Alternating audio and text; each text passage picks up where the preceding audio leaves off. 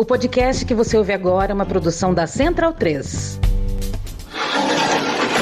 Começa agora Guilhotina, o podcast do Le Monde Diplomatique Brasil. Eu sou Luiz Brasilino e estamos aqui gravando um episódio extra, mais curto que o normal, para falar sobre o plano Guedes para o salário mínimo. Para isso, a gente tem o prazer de receber mais uma vez o economista Pedro Rossi. Pedro, satisfação receber você de volta aqui no Guilhotina. Prazer é meu, Luiz, nesse momento tão decisivo para a história brasileira. Com certeza. O Pedro é professor do Instituto de Economia da Unicamp e pesquisador do Centro de Estudos de Conjuntura e Política Econômica. Pedro, a Folha de São Paulo divulgou na última quarta-feira, dia 19, que seria um plano econômico do ministro da Economia Paulo Guedes para ser apresentado após as eleições, né, em caso de reeleição do Bolsonaro. Entre as medidas está a desindexação do salário mínimo e dos benefícios previdenciários. Você podia explicar o que, que isso significa? Isso é fundamental. Para entender essa história, a gente tem que lembrar o seguinte: o governo Bolsonaro já alterou a regra de reajuste do salário mínimo, ou seja, já tirou dinheiro do assalariado. Porque em 2006 começa no Brasil uma regra que institui que o salário mínimo deve ser reajustado de acordo com a inflação passada e de acordo com o crescimento econômico de dois anos antes. Isso foi uma ampla discussão que aconteceu durante o governo Lula e o governo Lula instituiu isso. Ou seja, eu garanto para o trabalhador que o trabalhador também se beneficie do crescimento econômico que ocorreu no país. Tá? Então, essa era a regra. E no governo Dilma, isso virou lei em 2011, depois de 2015, outra lei que renova a mesma regra até 2019. E aí chega em 2019, acabou. Não tem mais reajuste pelo crescimento econômico. Acabou a regra de reajuste. Só que a Constituição ela não permite que o governo não dê o reajuste do mínimo abaixo da inflação. Ou seja, a Constituição, para além da lei do, do governo Lula e Dilma, também protege o salário mínimo no que se refere ao seu poder de compra real. E é isso que o Paulo Guedes quer mudar. Ou seja, ele quer, além de tirar o crescimento econômico, que já tirou em 2019, agora tira também a inflação. E aí eu posso reajustar o salário mínimo e as aposentadorias abaixo da inflação e, portanto, cortar gastos em outras áreas sociais. Uhum. Pedro, explica pra gente qual que é o impacto do salário mínimo, porque assim parece que a pessoa pode pensar, pô, mas eu não recebo salário mínimo, né? Isso não vai mexer com a, com a minha vida. O salário mínimo ele é importante apenas para quem o recebe ou ele tem outras implicações? Olha, o, o salário mínimo é uma ferramenta extraordinária e ele explica, inclusive, o período de crescimento do governo Lula e a forma como esse crescimento também distribuiu renda ele impacta não apenas no mercado de trabalho formal, mas ele impacta todo o sistema de assistência, o BPC, as pensões do INSS, e ele gera crescimento econômico, ele gera dinamismo. Portanto, o aumento do salário mínimo é uma forma direta de distribuir renda e, portanto, de fomentar a economia. É um instrumento fundamental e que o governo Lula e o governo Dilma se utilizaram desse instrumento no seu modelo econômico. Portanto, o salário mínimo é uma peça-chave para a gente pensar um modelo de crescimento distributivo no Brasil. Agora, Pedro, de acordo com a equipe econômica do, do Bolsonaro, ou de, com quem compartilha com essa linha de pensamento, essa medida de redução do salário mínimo, ou de arroxo, pelo menos, seria importante para manter né, a austeridade fiscal ou a política do teto de gastos. Quais seriam os impactos para a economia brasileira dessa medida? É importante a gente lembrar que a gestão Bolsonaro-Guedes foi um desastre. E não adianta a gente citar a pandemia, a crise internacional, porque se a gente fizer uma comparação internacional, o Brasil cresce menos que qualquer agrupamento de país que você pegar. América Latina, média da América Latina, média mundial, média da OCDE, média de desenvolvimento, o Brasil está abaixo. Portanto, nós estamos crescendo pouco. E nós estamos crescendo pouco por conta dessa estratégia, que é uma estratégia que delega ao mercado o crescimento econômico, e o governo não faz nada. Ou seja, o governo vira as costas para o desemprego, vira as costas para a redução do crescimento econômico, vira as costas para a capacidade ociosa que o país tem, ou seja, para as empresas que têm máquinas paradas e, e as pessoas que estão desempregadas. É uma ineficiência. O desemprego, ele é um desperdício de recurso. São pessoas que poderiam estar trabalhando, gostariam de trabalhar e não trabalham.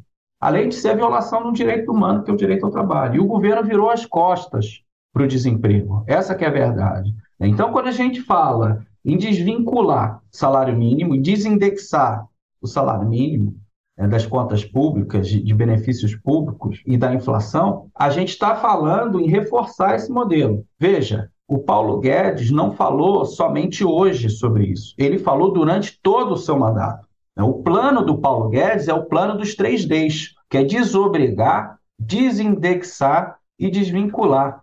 Né? Desobrigar o governo a pagar os seus funcionários públicos, desobrigar o governo de pagar naquele exercício orçamentário os aposentados. Então o governo perde essa obrigação.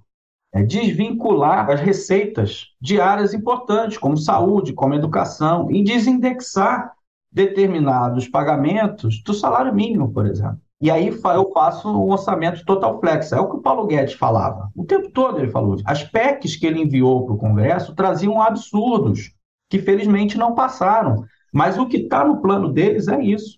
Ele queria alterar o artigo 6 da Constituição, que é o artigo dos direitos sociais, direito à educação, direito à saúde, etc. Ele queria incluir um direito ao equilíbrio fiscal intertemporal, que ninguém nunca viu isso na vida. Ele queria inventar esse troço para um juiz pegar e falar: é, é, não, de fato, não, a minha interpretação é que não tem dinheiro, então tem que fazer valer esse direito e deixa o direito à saúde para lá, deixa o direito à educação para lá. Ou seja, relativizar os direitos sociais, acabar com os direitos sociais. Esse é o plano do Paulo Guedes. E destruir com a Constituição. Esse é o plano do Guedes e do Bolsonaro. Pedro, como você falou, até 2016 o Brasil tinha uma política de reajuste do salário mínimo com aumento real. Né? Segundo o DIEESE, o aumento real acumulado entre 2004 e 2016 foi de 77%. Como é que você avalia essa política e quais impactos ela teve? Olha, ela foi uma das ferramentas do crescimento econômico brasileiro. O crescimento econômico brasileiro não foi uma obra de um boom de commodities, o crescimento econômico brasileiro não foi um crescimento artificial baseado em consumo, ele foi um crescimento baseado no mercado interno, com base em políticas redistributivas. E um pilar desse crescimento é a política de salário mínimo. Outro pilar são as transferências públicas, o Bolsa Família e etc., junto com outras medidas, né? e junto com medidas também que fomentam o mercado de crédito. Ou seja, tudo isso fez um crescimento econômico puxado pelo modelo distributivo, onde o investimento público e privado crescia acima do consumo. Portanto, não era um modelo artificial de crescimento. Era um modelo que olhava para nossas potencialidades. E num mundo que cresce pouco, principalmente após a crise de 2008, não adianta a gente procurar demanda, procurar mercados fora, se a gente aqui dentro tem mercados fantásticos. Basta as pessoas terem dinheiro. Né? Ou seja, se eu dou aumento uma pessoa que está fora do mercado consumidor, ela passa a entrar, ela ingressa no mercado consumidor e a partir disso ela demanda para as empresas. As empresas podem ganhar escala, aumentar a produtividade, gerar lucro, gerar mais emprego, gerar mais renda. E o país cresce. Né? Essa foi a mentalidade que dominou no modelo de crescimento do PT. O modelo econômico que não cresce, mais recente, ele inverte essa relação e ele acha que, na verdade, o crescimento vai ser uma decorrência da diminuição do tamanho do Estado. Ou seja, aí via austeridade fiscal e via reformas que permitem cortar mais gasto e privatizações, eu teria aí sim um crescimento virtuoso puxado pelo mercado privado. Isso nunca aconteceu, porque as reformas vêm e aí sempre tem um economista que vai dizer: ah, mas preciso de uma outra reforma. Sempre há outra reforma ali na esquina que vai demandar e aí sim, depois dessa, que o, país vai crescer. É, ou seja, nós fizemos austeridade fiscal desde 2015. 2016 veio a de gasto. Aí se falava, olha, teto de gasto vai gerar confiança, vai gerar crescimento. Não gerou. Aí depois veio a reforma da Previdência, a reforma trabalhista. A reforma trabalhista vai gerar emprego, não gerou. A reforma da Previdência vai gerar emprego, não gerou. Vamos privatizar, quem vai gerar? Não, não gera. A gente está patinando no Brasil e cresce, como eu disse há pouco abaixo da média mundial, abaixo da América Latina, abaixo dos emergentes, o Brasil é um desastre econômico.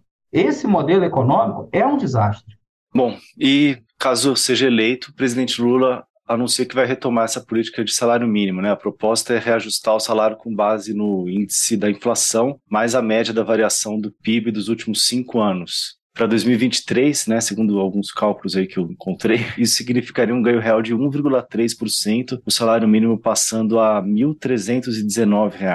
Você está de acordo com essa proposta? Quais seriam as consequências dela, Pedro? Eu acho que essa proposta é fantástica. E conforme o país for crescendo, os ganhos reais serão maiores, porque veja, esses ganhos reais estão com base num, num país que cresceu muito pouco. Então, um crescimento econômico vai permitir mais ganhos e é totalmente factível, razoável a gente pensar nesse mecanismo de distribuição, porque o salário mínimo é algo que impacta uma grande parte da população brasileira. Né? Então, distribuir os frutos do crescimento econômico entre essa grande parte da população brasileira, né, e boa parte dela é uma população pobre, ou que está ali no meio da distribuição, isso é fundamental.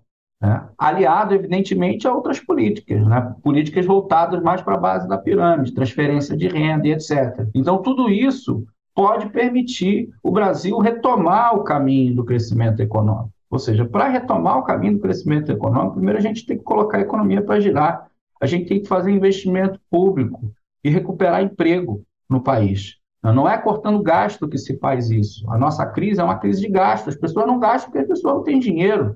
As empresas não investem porque as pessoas não têm dinheiro para comprar.